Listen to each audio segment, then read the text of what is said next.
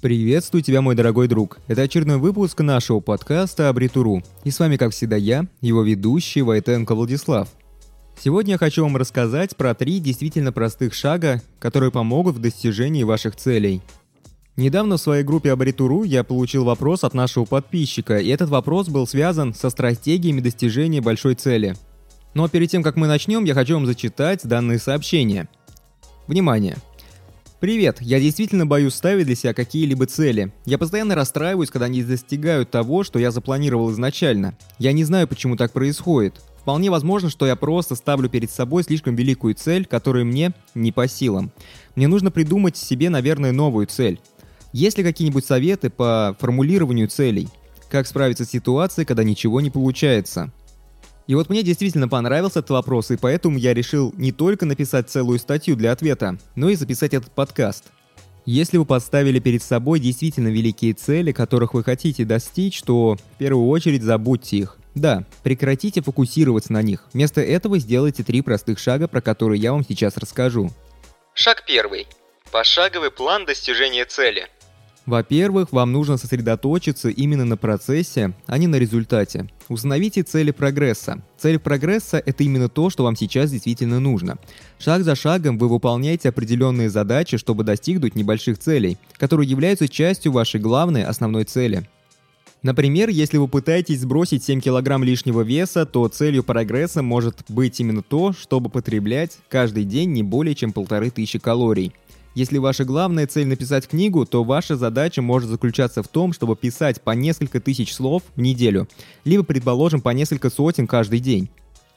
Очень внимательно отслеживайте свои достижения в прогрессе, чтобы сделать из этого настоящую игру. Соревнуйтесь сами с собой, чтобы стараться лучшим образом достигать поставленную цель каждый день, каждую неделю, каждый год и так далее. Шаг второй. Ориентируйтесь на системность, а не на цели. Вам необходимо сфокусироваться на системе по достижению целей, а не на самих этих целях. К примеру, потерять 7 кг веса – это цель, а научиться правильно питаться – это система. Правильно настроить систему, то есть правильно питаться – это значит потерять 7 кг веса в будущем. Удвоение вашей производительности и дохода является целью. Обучение новым навыкам и концентрация внимания на важной работе требует именно системного подхода, то есть требует системы. Повышение близости в вашем браке является целью. Время и опыт для этого – это система. Система всегда намного главнее, чем сама цель. Независимо от того, какая цель стоит перед вами именно сейчас, убедитесь в том, что у вас есть система достижения этой цели. Фокусируйтесь именно на системе в первую очередь.